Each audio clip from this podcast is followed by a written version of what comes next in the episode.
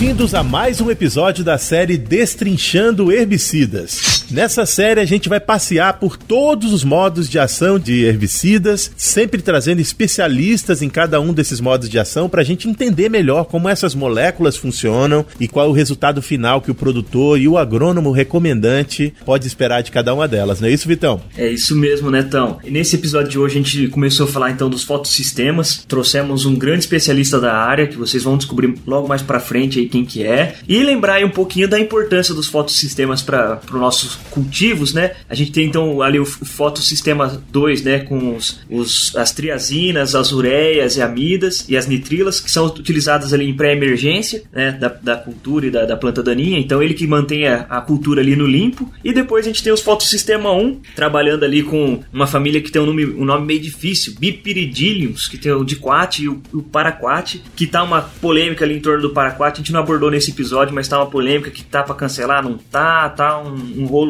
grande aí, mas provavelmente vai ser, vai ser proibido ele no Brasil aí. E é isso, então a importância ali do paraquat é na, na questão da, da dessecação, né, que a gente tem. E a gente vai abordar melhor aí nesse episódio aí a fundo. Isso mesmo, aguarda que rapidinho a gente está de volta com um especialista no assunto para falar sobre fotossistemas.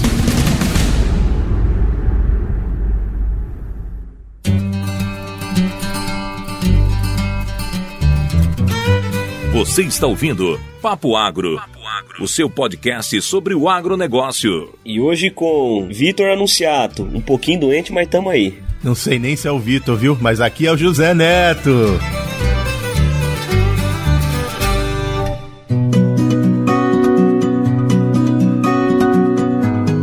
a gente está aqui para nossa série tão aclamada aí dos mecanismos de ação de herbicidas, né? E hoje a gente veio para falar um pouco aqui dos herbicidas inibidores do fotossistema 1 e fotossistema 2. E a gente trouxe aí o, professor Rubens Silvério de Oliveira Júnior, ele é graduado e fez o, até o doutorado lá pela Universidade Federal de Viçosa, é professor da UEM desde março de 92 e coordena lá o NAPD, né, que é o Núcleo de Estudos Avançado em Ciência de Planta Daninha. Professor também fez pós-graduação na Universidade de Minnesota, aqui nos Estados Unidos, em 2010 até 2011. Então o homem tem calibre para falar. Eu até tô doente hoje, mas eu falei, não, vou fazer questão de gravar com o professor, porque é uma oportunidade ímpar que a gente tem aqui de trazer uma, uma pessoa que tem um gabarito muito grande para estar tá conversando com a gente aí sobre os inibidores do fotossistema 1 e 2. É isso aí. Eu não sei se eu tô falando com o Vitor ainda, pessoal. Eu tô aqui me perguntando.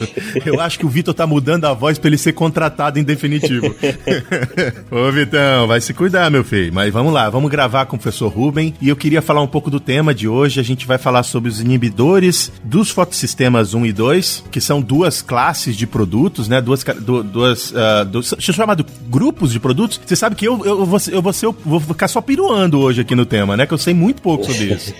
Eles são fotossistema 1 e fotossistema 2, o tema de hoje, e a gente vai falar deles com o professor Ruben, mas antes eu queria só fazer uma, pou, pouquíssimas lembranças aqui sobre uh, os fotossistemas, uh, mais para vocês relembrarem, e se vocês precisarem saber mais, mais, procure uma figura. Eu falei pro Vitor, é difícil falar de fotossistema se você não estiver vendo a figura lá para você poder entender melhor ou lembrar melhor. Mas os fotossistemas, eles são os responsáveis primeiro pela captação da energia, né, que vem da luz, e eles fazem uma transferência dessa energia a partir de elétrons do fotossistema 2 para o fotossistema 1. Eles trabalham de forma independente, ocorrem ao mesmo tempo, e os inibidores de fotossistema, eles vão interromper esse processo de fluxo de energia, uh, mas eles não destroem a planta por conta da falta de energia. Não é porque falta ATP ou, ou outra, outros, outras moléculas energéticas. É por outros motivos que a gente vai discutir com o professor Rubens. Se eu tiver falado alguma besteira, professor, por favor, me corrija e se apresente para o nosso público, por favor. Ah, bom dia, Neto. Bom dia, Vitor. Ah, você resumiu bem. Basicamente, a, os inibidores do fotossistema 1 e 2, eles atuam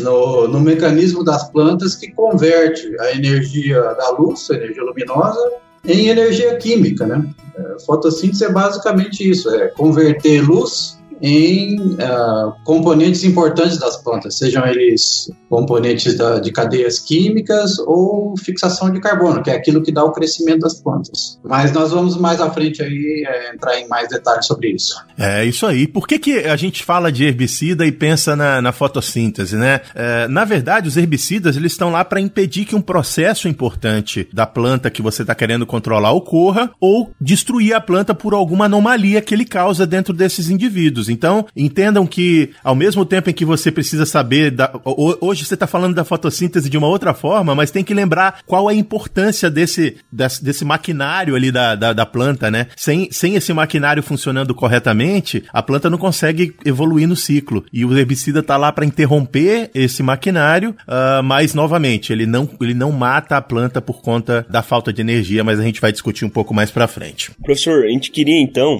é, falar um pouco desses dois grupos, né? E a gente tem então o fotossistema 2 classificado como grupo C1, C2 e C3, né? Pela Garak e pelo WSSA como 5, 6 e 7. Já o fotossistema 1 é classificado no grupo D pelo Agarac e pelo WSSA grupo 22. Eu queria saber, professor, eles são herbicidas que têm o, o mecanismo de ação bastante parecidos ali na questão da onde eles vão atingir, né? Que ambos envolvem o fotossistema. Mas eu queria saber por que, que eles são classificados dessa maneira, separadamente, e qual que é a, a principal diferença do, do grupo fotossistema 1 e fotossistema 2. Bom, Vitor, a gente pode chamar genericamente todos esses herbicidas de inibidores da fotossíntese, né? Mas essa é uma classificação que é meio genérica, né? Ela não leva em conta alguns detalhes importantes. E, e, tem uma certa confusão entre essa classificação de letras e números, porque, na verdade, a, a, primeira classificação que foi feita com relação a mecanismos de ação foi da Sociedade Americana de Ciência de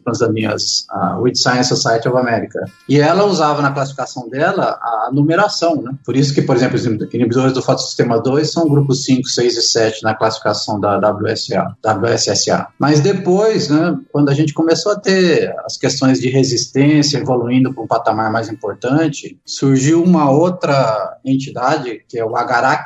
É, AGARAC é a, a, abreviação de Herbicide Resistance Action Committee. Uh, então, esse, esse, é um órgão, digamos, é, que envolve diversos países, diversas instituições e que lida com as questões relacionadas à resistência, né? E o Agarac adotou uma classificação com letras, então é daí que vem essa, essa digamos, essa, dubiedade aí, né? Essa dúvida com relação à classificação. Mas é basicamente essa classificação de letras e números reflete, além do mecanismo de ação do herbicida, é, a forma ou o local específico onde ele se liga lá no sítio de ação. Então, quando, por exemplo, a gente fala que os, os herbicidas inibidores do fotossistema 2 têm três subgrupos, né? Como você falou aí, o C1, C2, C3, ou na classificação do, da WSSA 5, 6 e 7, é porque eles, os três inibem o fluxo de elétrons no fotossistema 2 mas eles se ligam de forma diferente, num sítio diferente,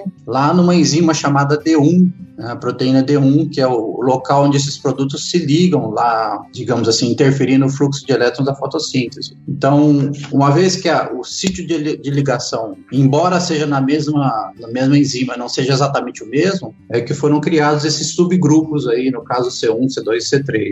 No caso dos inibidores do fotossistema 1, como são apenas dois produtos, e o que se sabe é que a ligação é no mesmo ponto, não existe subgrupo, né? Então eles são todos, os dois são classificados no grupo D ou no grupo 22. Uh, eu, tenho, eu tenho algumas perguntas mais de leigo mesmo para me ajudar a entender e talvez as pessoas que não, não saibam tanto. Você falou de mecanismo de ação, a gente ouve falar também de modo de ação e eu acho que essa é uma pergunta que a gente vai fazer em todos esses episódios. Como diferenciar mecanismo de ação de modo de ação nesse caso específico? É, essa é uma questão interessante porque isso aí envolve uma questão conceitual, sabe? Então, assim, o conceito de mecanismo de ação é simples. É basicamente o primeiro ponto onde o herbicida se liga ou onde ele atua nas plantas, né? Então, por que, que esses herbicidas que a gente está discutindo hoje é, são chamados inibidores do fotossistema 1 ou inibidores do fotossistema 2? Porque é justamente nesse ponto em que acontece, a, digamos assim, é o primeiro local, o primeiro ou primeira enzima ou primeiro sítio no qual esses herbicidas se ligam. Então, esse é o que determina o mecanismo de ação. Agora, nós vamos discutir mais à frente aí, você já até mencionou rapidamente, que a morte das plantas, que é o, digamos assim, o efeito final que, é, que a gente enxerga, ele não ocorre só porque o herbicida se liga lá no fotossistema 1 no fotossistema 2. Então, tudo que acontece do momento em que o herbicida se liga lá no fotossistema até a expressão final do resultado, que é a morte da planta, envolve uma série de reações e de processos, e esse conjunto da, da obra, desde o início lá até a expressão final, é o que é chamado de modo de ação do herbicida. Então, mecanismo é uma palavra mais específica para dizer qual é o start dessa, dessa evolução toda, e modo, normalmente, é o conjunto da obra, né? desde o início lá do mecanismo de ação até a expressão final dos sintomas ou da morte das plantas, no caso. Excelente, professor, já deu uma clareada aqui para mim. É, eu, vou, eu vou abusar de você e vou pedir para que você simplifique essa resposta dizendo é, mecanismo de ação. Você pode escolher tipo dois, dois herbicidas, um de cada grupo, e dizer o mecanismo e o modo de ação de um, mecanismo e modo de ação do outro. Pode ser? Pode. É, por exemplo, no, no caso que a gente está discutindo hoje aqui, né? A trazina, por exemplo, é um inibidor do fotossistema 2, mas a trazina, embora ele desvie o fluxo de elétrons lá na proteína D1 da foto, tem um nome complicado aqui, né? Da fotofosforilação acíclica, é, acíclica, né? Ou da, da, fase, da fase clara da fotossíntese, basicamente isso. Uhum. O efeito final de morte das plantas pode ser causado, por exemplo, pela simplesmente pela incidência de luz nas plantas, o que a princípio não tem nada a ver com a interrupção da fotossíntese, mas tem sim, se você entender que, digamos assim, depois da, da interrupção do fluxo de elétrons da fotossíntese, esse elétron desviado da fotossíntese vai ser é, utilizado pelas plantas para formar outras substâncias que são fotossensíveis. Então, assim, na presença de luz, essas substâncias produzidas acabam sendo é, o veículo que vai matar a planta é, exposta à luz. Então, o mecanismo de ação é a interrupção do fluxo de elétrons lá no, no fotossistema 2, mas a expressão final do sintoma, que é a morte das plantas, acontece em função da produção de outras substâncias decorrente daquele elétron que foi desviado lá na fase clara da fotossíntese. Um outro caso interessante que dá para a gente exemplificar é, por, por exemplo, o glufosinato. O glufosinato é um inibidor de uma enzima chamada glutamina sintetase. Essa glutamina sintetase é uma enzima que basicamente codifica para a produção de alguns aminoácidos essenciais nas plantas. Mas a interrupção, a, digamos assim, a inibição dessa enzima pelo glufosinato não é capaz de, é, isoladamente, matar a planta. Então, existem mecanismos secundários que são causados depois da inibição dessa enzima, envolvem, por exemplo, a produção de amônia nas plantas, que contribuem para a morte da planta lá na frente. Então, assim, o resumo da história é o seguinte: é, tudo que a gente enxerga de sintoma ou de efeito nas plantas tem início, tem um start, é, em função do mecanismo de ação do herbicida, aonde ele se liga, qual enzima que ele é, inibe, mas tem uma série de eventos decorrentes do mecanismo de ação que são, são linkados né, nesse, nesse é, pontapé inicial, digamos assim, mas que têm caminhos próprios até mostrar os efeitos que a gente enxerga como fitointoxicação das plantas ou como a seletividade para algumas culturas. Então é basicamente essa a história. A, a história começa com o mecanismo, mas ela se desenrola até a expressão do sintoma com o modo de ação do herbicida. Eita, rapaziada, estão anotando certinho as informações que o professor tá passando aí pra gente? Olha que não é qualquer um que tá falando, não, hein? Anota certinho. E aproveitando que vocês estão anotando aí, eu vou passar alguns recadinhos para você anotar aí também. Então a gente tá em todas as redes sociais lá: tem Twitter, tem Facebook, tem Instagram. O Instagram tem maior atividade, eu sei. Tem também LinkedIn. A gente tá lá como Papo Agro. E também você pode procurar a gente no, no Spotify ali para escutar os nossos episódios. O único detalhezinho que no Spotify tem que pôr separado lá: papo separado espacinho agro, senão não acha.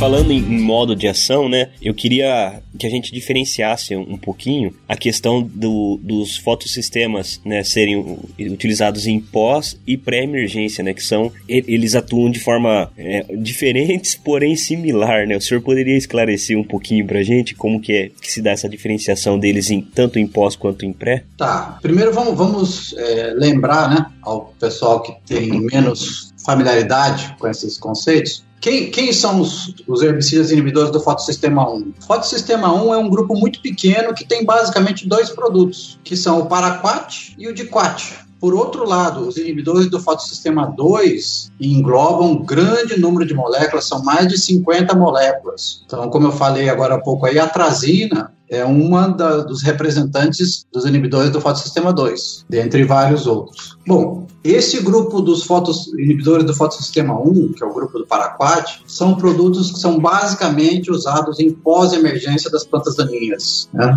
por terem uma absorção predominantemente foliar. Então, é por isso que eles são usados basicamente impostos. O que acontece com esses produtos, com paraquat, diquat, quando você aplica em pré-emergência, ou seja, aplica no solo, é que eles são tão fortemente sorvidos no solo que não sobra produto para ficar em solução para ser absorvido pela semente ou pela raiz da planta daninha. Então eles são praticamente inativados quando caem no solo.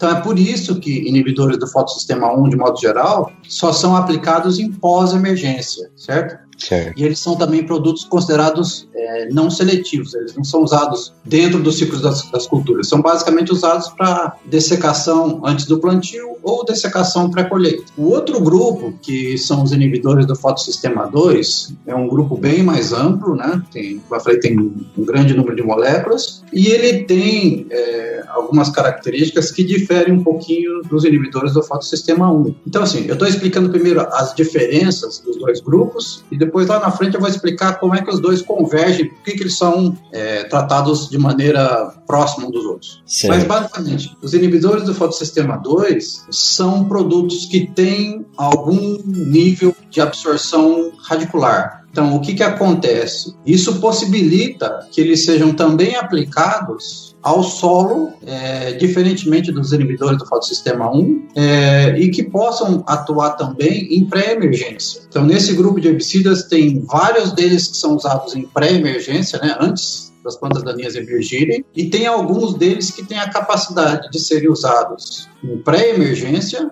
e também em pós-emergência inicial. O que, que a gente chama de pós-emergência inicial? É quando o mato está pequenininho. É, e isso tem a ver com a absorção e translocação desses produtos. Uhum. Uh, eu tenho uma pergunta aqui, professor. Eu queria só. Eh, você falou de três grupos dentro do grupo de, do, do inibidores do fotossistema 2 e a gente está falando de atrazina. Tem como você lembrar algumas outras moléculas que também são importantes no, no uso no Brasil? Ah, eu sei que a atrazina é muito importante. Quais outros também são importantes? É, naquela classificação que a gente mencionou lá dos inibidores do fotossistema 2, tem os subgrupos lá C1, C2 e C3, a atrazina é o representante mais conhecido do grupo que a gente chama de, do subgrupo que a gente chama de C1. No C2, talvez o herbicida mais conhecido seja o diuron, né? São as ureias, né? Tem, na verdade, o pessoal da cana usa muito herbicidas desse subgrupo aí, porque tem o diuron, o tiuron, é, e no grupo C3 tem o herbicida mais conhecido é o bentazon, que é, é o princípio ativo de várias formulações comerciais que a gente tem no mercado aí. Bacana. E aí você, a gente estava falando que o, o fotossistema 2 ele pode ser absorvido pelas raízes, mas ele acaba fazendo efeito lá na, nos pontos de crescimento, é isso? Ou ele pode causar efeito em qualquer tecido da planta? Ah, legal. Essa é uma pergunta interessante. Muita gente pergunta assim, mas professor, no caso dos fotossistemas 1, fotossistema 1, você aplica os herbicidas diretamente na área foliar das plantas, ele inibe a fotossíntese, a planta morre, ok? Sim,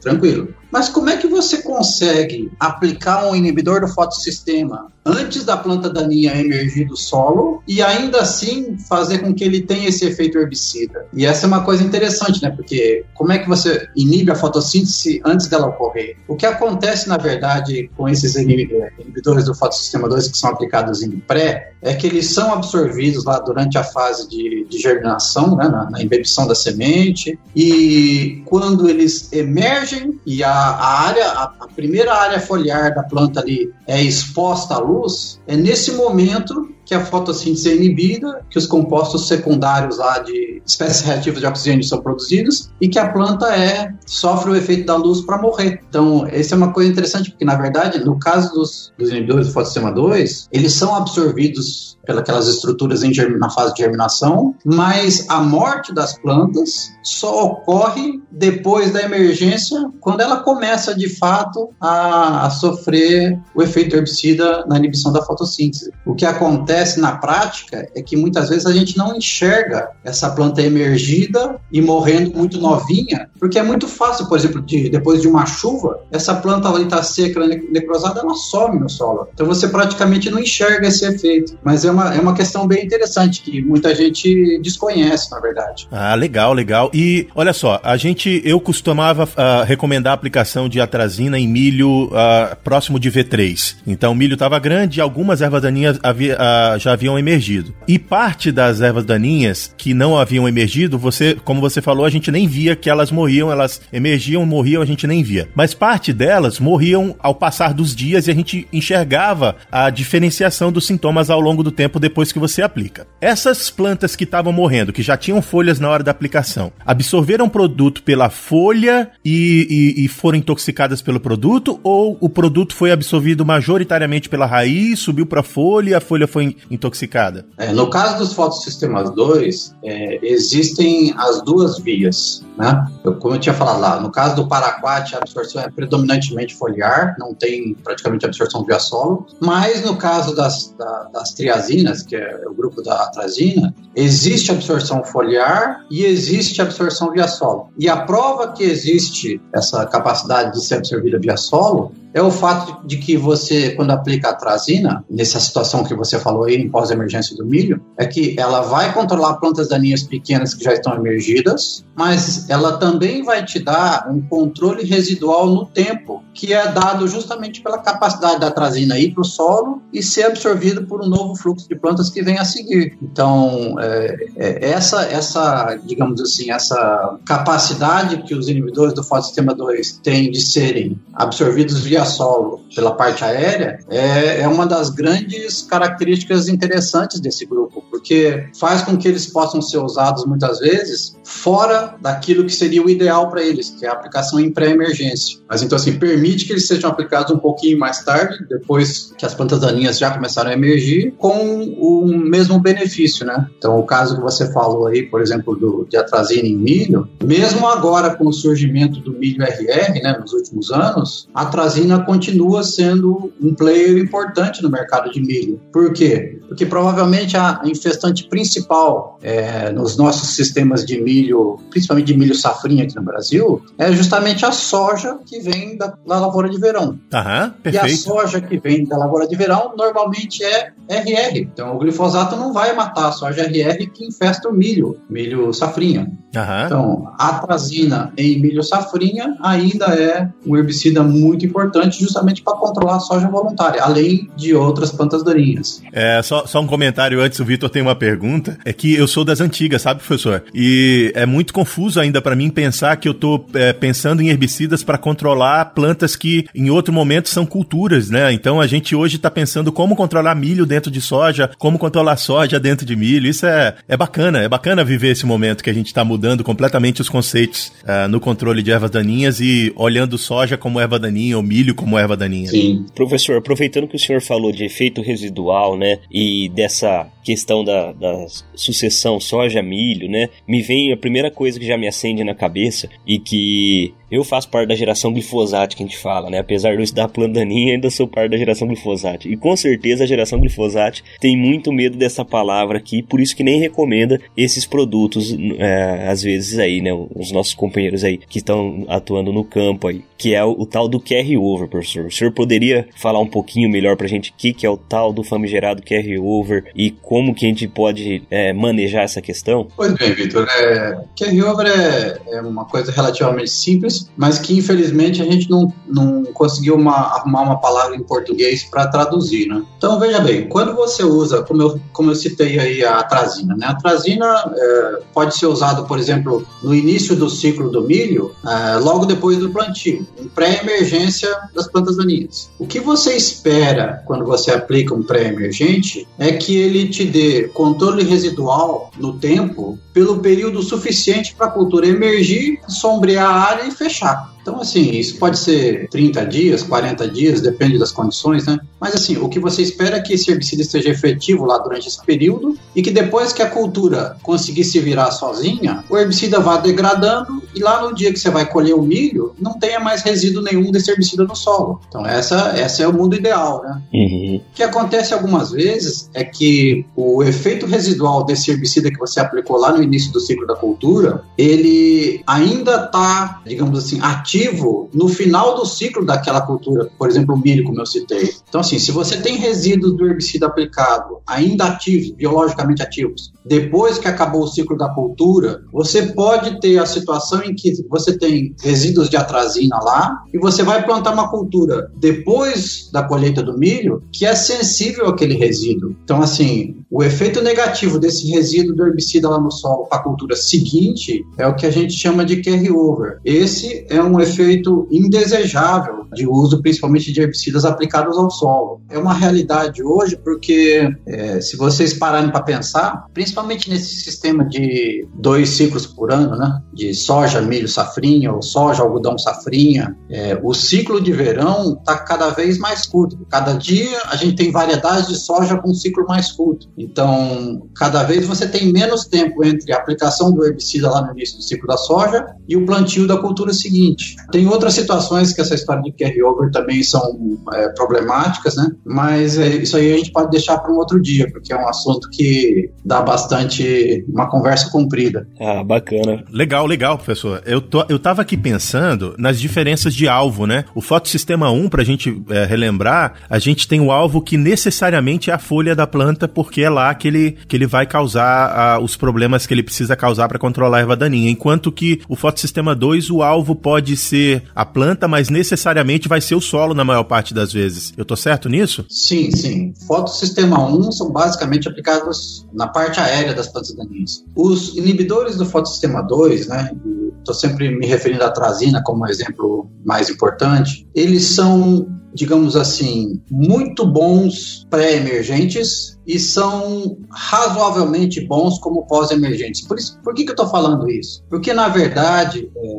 quando a gente aplica esses produtos depois que as plantas daninhas já emergiram, essa absorção foliar, comparado a paraquat, de quat, é, é menor. E aí, o que, que a gente tem normalmente que fazer? Tem duas coisas importantes. Se você quer utilizar esses produtos, inibidores do fotossistema 2, como pós-emergentes, a primeira coisa que precisa ter em mente é que é, a absorção foliar acontece, mas apenas em plantas pequenas. Se você é, estiver trabalhando com plantas daninhas já desenvolvidas, existe muito mais dificuldade de absorção foliar. E a segunda coisa que também geralmente é, é padrão para fotossistema 2 em pós é que você normalmente precisa de algum adjuvante na aplicação justamente para melhorar a capacidade desses produtos serem absorvidos pelas folhas, né? Coisa que é, nem sempre para outros grupos precisa, mas para pós-emergente, para fotossistema 2, em pós, normalmente vai adjuvante e você tem que tomar cuidado com o estádio da planta daninha. Legal, legal. Eu tava querendo que chegar exatamente nesse assunto aqui. Às vezes você tem uma lavoura de milho, uh, novamente, pra gente pensar na trazina, que tá coberta, que tá verde no, na entrelinha. E aí você tem maior dificuldade de colocar o produto no, no solo onde ele pode ser melhor absorvido. E geralmente, quando tá verde a esse nível, as ervas daninhas já estão meio que fora de estágio, né?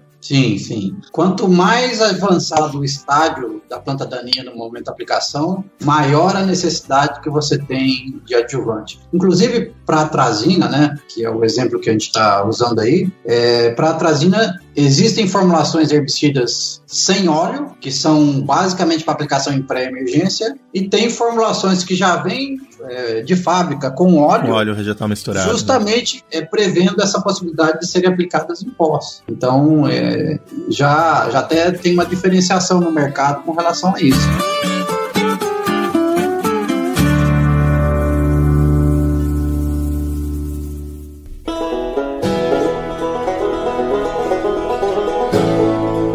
Eu queria voltar, professor, para os efeitos que, o, que os produtos causam na, nas plantas, que é basicamente oxigênio tóxico, que eu queria que você falasse um pouquinho mais. Mas eu queria lembrar para vocês, uh, novamente, a gente falou rapidamente sobre fotossíntese, eu vou lembrar novamente aqui. A fotossíntese é um maquinário muito específico, complexo e bonito de se ver. Eu, eu, eu até sugiro a vocês que vocês tenham uma figurinha aí para vocês lembrarem da, de como funciona a fotossíntese, para a gente eh, perceber o que acontece. O que acontece na fotossíntese é o seguinte: ele está movimentando movimentando energia e transformando energia. Se alguma pe um pequeno detalhe ocorre e quebra o ciclo desse processo metabólico, acaba que aquela energia que era para ser transformada em açúcar, por exemplo, ela passa a ser, ela passa a ficar livre e passa a reagir com coisas que a planta não está esperando. E aí causa a produção de, de, de, de, substâncias tóxicas, que é o que eu queria que o professor desse uma, uma explicada pra gente. Então, bom, você já ajudou bastante aí, dando uma relembrada nessa história de fotossíntese.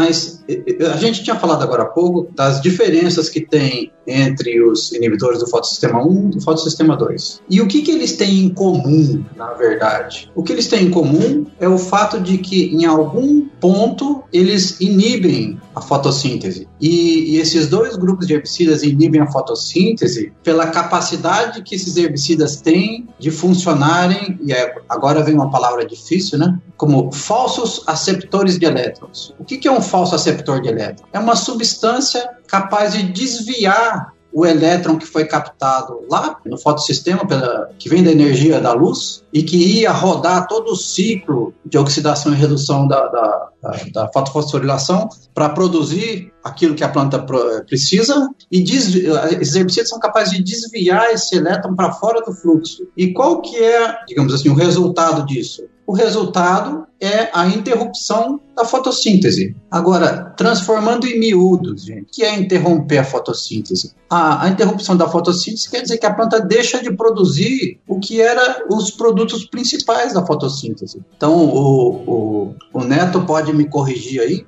mas, assim, resumidamente, de forma bem simples, os produtos principais da, da fotossíntese são carbono, fixação de carbono na forma de açúcar, produção de energia, que vem na forma de ATP, e a, produtor, a produção do, do que a gente chama de poder redutor, que é o NADPH2, que é o que. Hum, NADPH2. Exato. O que continua é o que é a, o mecanismo que continua girando a energia química que a, precisa, a planta precisa para continuar girando a fotossíntese. Quando esses herbicidas é, interrompem o fluxo de produção é, desses três componentes, o que acontece é uma forma de. É, a gente poderia fazer uma analogia: é como se você deixasse de dar comida para uma pessoa. Invariavelmente ela vai morrer de inanição. Então, se fosse esse o único ponto onde esses herbicidas atuam nas plantas, basicamente a gente ia enxergar uma morte lenta e demorada das plantas. Uhum. Mas Normalmente, quando a gente vê uma aplicação de paraquat, por exemplo, nas plantas, é uma questão de horas para você ver tecido necrosado. Então, a simples interrupção da fotossíntese né, não explica como é que essas plantas morrem tão rápido.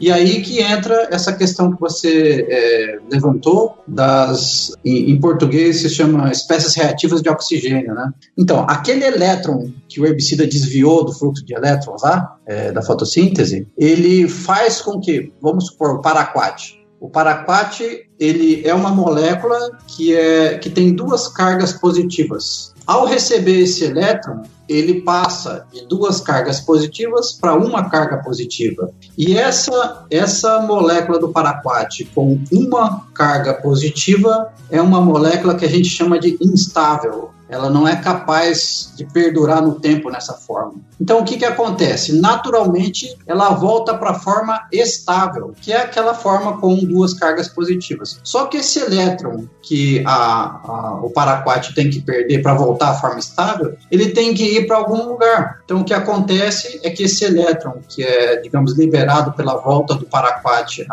ao estado original dele, é, vai se juntar lá na frente a uma molécula de água. E aí tem uma reação básica de química que é H2O, água, mais elétron igual H2O2. H2O2 é um, dentro da, digamos assim, da fisiologia das plantas, é um oxidante forte, né? Peróxido de hidrogênio. Esse peróxido de hidrogênio é um oxidante tão forte que ele é capaz de é, oxidar as membranas das células das plantas. A, oxidação das membranas leva à morte da célula, a morte da célula leva ao efeito visual que a gente enxerga de necrose. Então, na verdade, aquela história do lá do início, que é o, o desvio do fluxo de elétrons, esse elétron desviado lá da fotossíntese vai indiretamente formar essas, esse peróxido de hidrogênio, que é uma dessas substâncias é, de reativas, de, de é, que em inglês o pessoal chama de ROS, que é, acelera esse efeito de, ne né, de necrose nas plantas e é o que dá esse efeito tão rápido que a gente enxerga depois da aplicação, por exemplo, do paraquat. Né?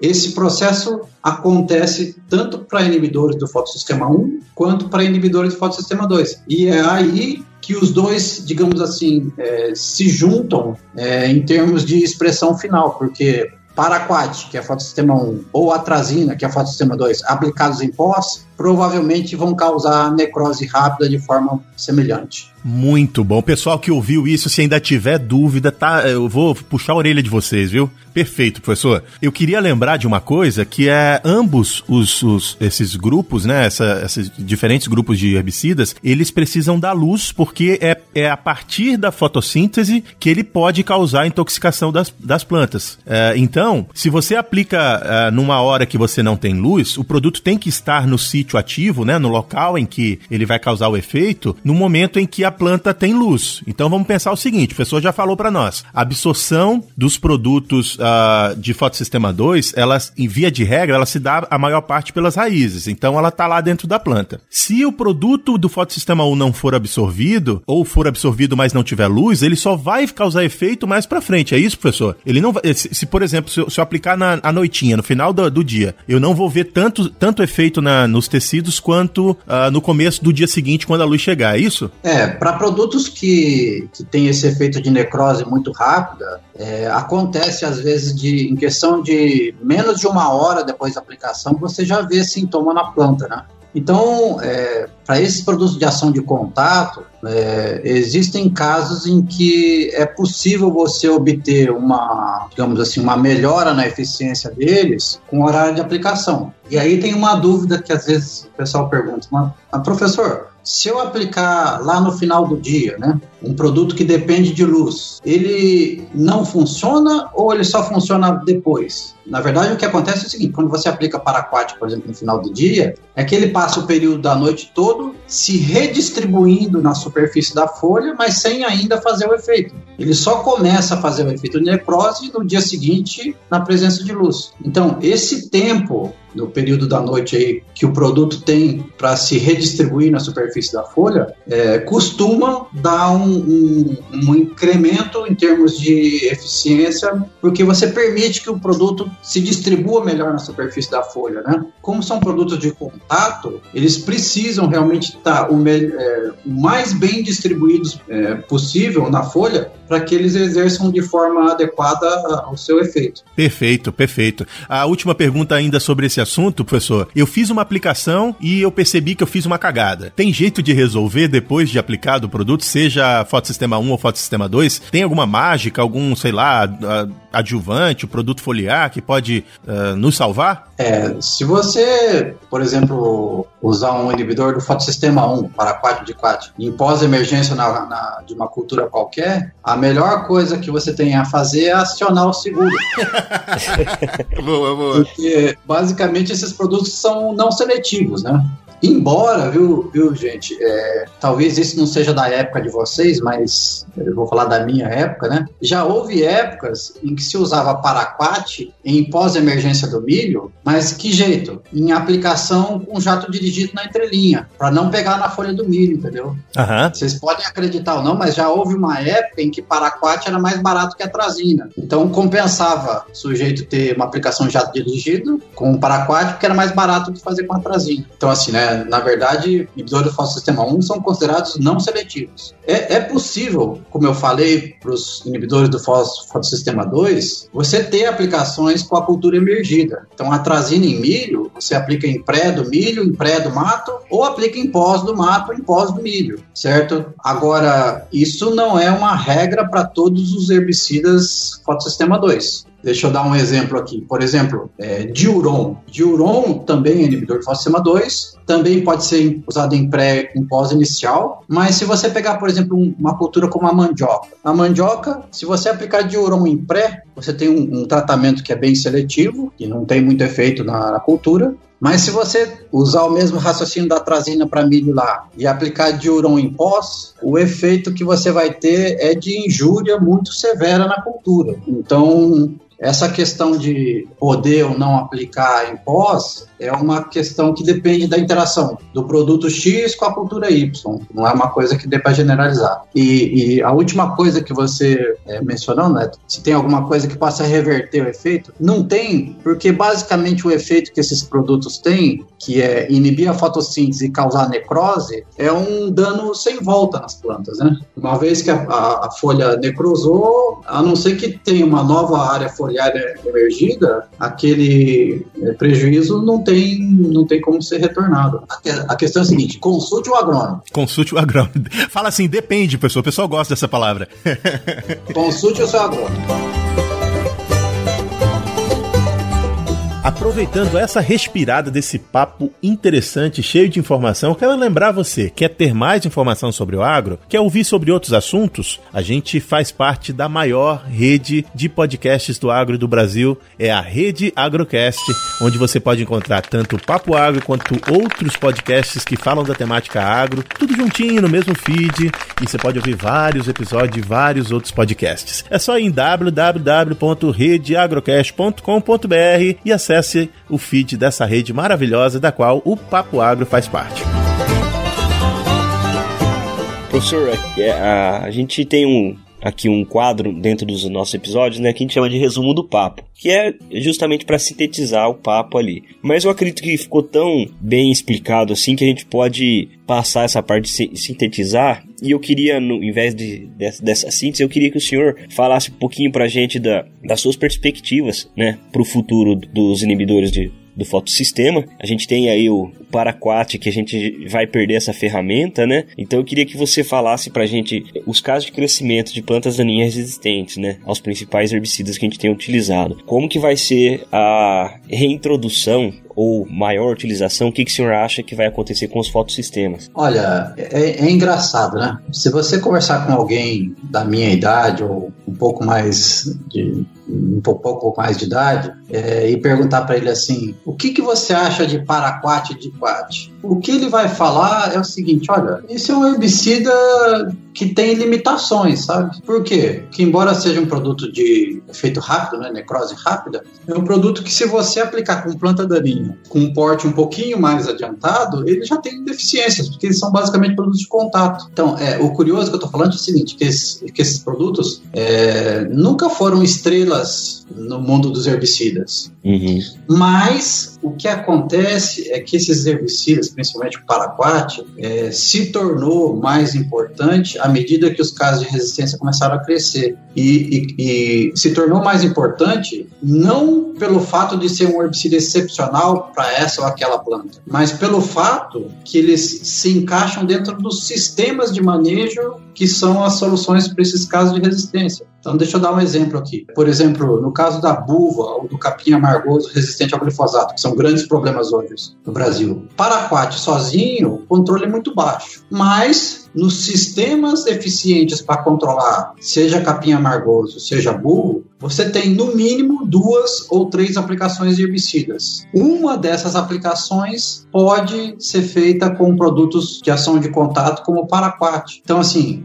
nos sistemas de manejo de bulbo e de amargoso, o paraquat é sim uma molécula bastante importante. Então, a saída dele do mercado hoje vai deixar uma lacuna que é, tem alguns digamos assim, alguns herbicidas que, se, que estão sendo avaliados para substituir o paraquat, mas não tem uma resposta ainda em termos de relação custo-benefício igual o paraquat tem. Então, assim, a, a perda do paraquat será, sim, sentida, principalmente para essas questões de sistemas de manejo de dessecação em espécies resistentes. Uma outra coisa interessante é o seguinte, mesmo sendo herbicidas, como no caso do, dos inibidores do fotossistema 2, né, o caso da trazina, a trazina foi inventada na década de 60, então a trazina tem mais de de, de 60 anos de serviços prestados na agricultura.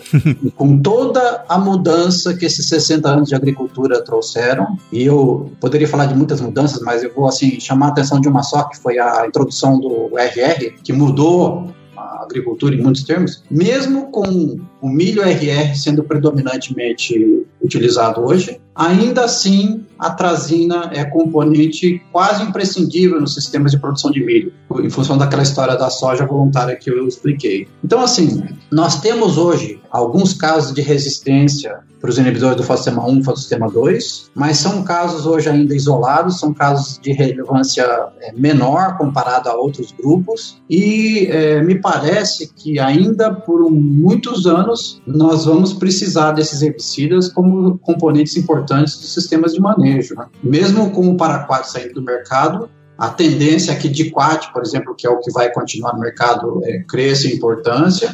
E se você pegar os inibidores do fotossistema 2, por exemplo, a atrazina é essencial em milho, diuron, teboturon são essenciais em cana, amicarbazone, que é outro inibidor do fotossistema 2, também tem um nicho importante em cana, principalmente em cana crua, que é um produto móvel na palha e por aí vai. Né? Daria para fazer, falar de outros exemplos e outros casos, mas assim, eu continuo acreditando que esses herbicidas têm um papel importante na agricultura e que tão cedo não serão substituídos, né? E o motivo é simples, Neto. Esses herbicidas, em função de estarem há muito tempo no mercado, de terem a sua eficiência conhecida, é, eles são produtos que têm concorrência. Eles têm vários fabricantes que eh, têm formulações diferentes dos mesmos princípios ativos. Uhum. O que, que acontece quando você tem no mercado duas ou três ou quatro empresas fabricando herbicidas com o mesmo princípio ativo? O preço tende a cair. Então, do ponto de vista do agricultor, a concorrência no mercado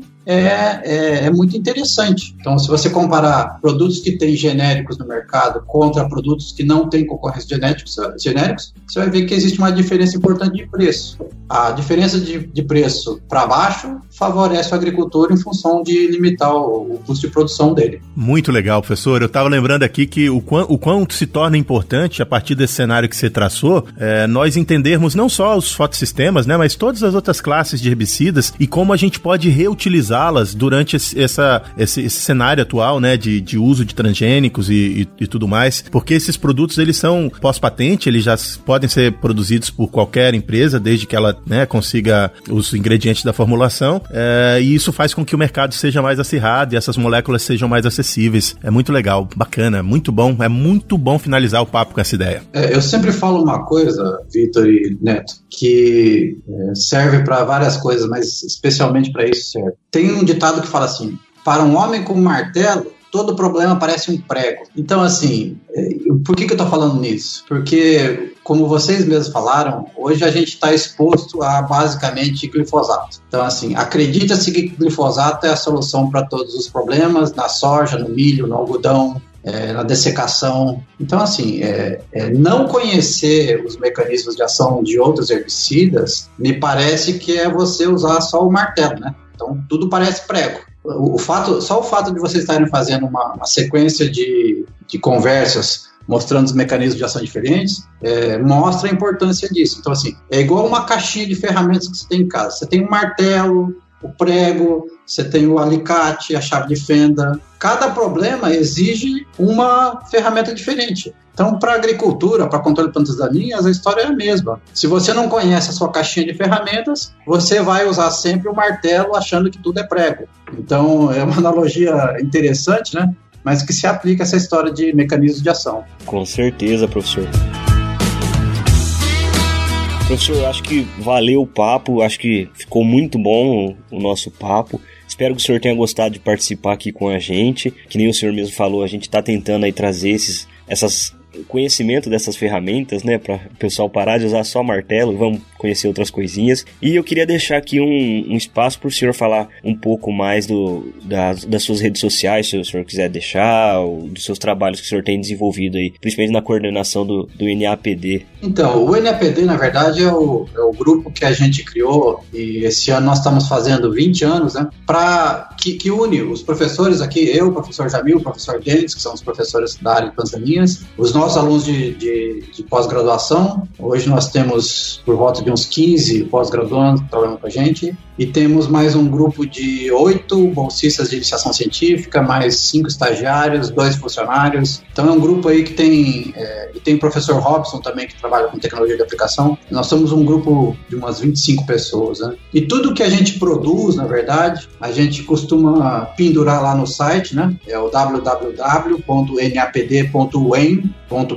O UEM é a Universidade Estadual de Maringá. Então lá tem os artigos que a gente publica, os capítulos de livro que a gente publica, tem lá quem é a equipe, então tem bastante conteúdo é, que a gente usa é, para deixar lá à disposição de quem tiver interesse. E a gente tem usado muito ultimamente também uma divulgação que para mim é coisa nova, mas para geração de vocês é o que vocês têm usado, que é via Instagram. Né? Então a gente tem o Instagram do NAPD, que é o e tem o meu Instagram, que é professor Ruben, tudo junto. Ruben com M no final, e aí professor Ruben fica com dois R's ali no meio. Né? Eu tenho usado o meu Instagram pessoal mais para trazer coisas novas, é, notícias de produtos que estão sendo lançados, notícias de novos mecanismos de ação, enfim, é, coisas para atualização. E o que é mais institucional, a gente publica lá no napd.em, que é o nosso Instagram, digamos assim, do grupo. Né? Então tem sempre bastante coisa interessante, bastante novidade. Quem tiver interesse, por favor, siga lá. E se vocês tiverem interesse em acessar material, é, busquem no site lá, porque a gente tem é, 20 anos de, de artigos publicados que estão lá em PDF, podem ser baixados, capítulos de livros, tem outras coisas lá bem interessantes. Então fiquem à vontade e acessem lá. Eu queria agradecer a oportunidade, Vitor e Neto. Ah, foi um prazer participar. Eu acho que a iniciativa de vocês é muito bacana e a gente tem que ajudar a, com aquilo que é possível, né? Então, parabéns para vocês pela iniciativa. Informação é uma coisa vital, importante, e quem se presta ao trabalho de levar informação de boa qualidade ao agricultor, ao estudante de agronomia, ao técnico, precisa ser reconhecido. Então, parabéns para vocês e obrigado pelo convite mais uma vez. Muito bem, professor, obrigadão, foi excelente. Eu não sei você que está ouvindo, mas eu já estou aqui, ó, no site já observando o que, que eu quero baixar, que tem muita informação. Vão lá também. E para você que fica, fique de olho nos episódios do Papo Agro, vai ter sempre novidade boa aqui. Um abraço para quem é de abraço, um beijo para quem é de beijo. Tchau. É isso aí, rapaziada. Como diz o velho ditado, né? Eu tiro sua roça do mato, sua lavoura melhora. Tchau, rapaziada.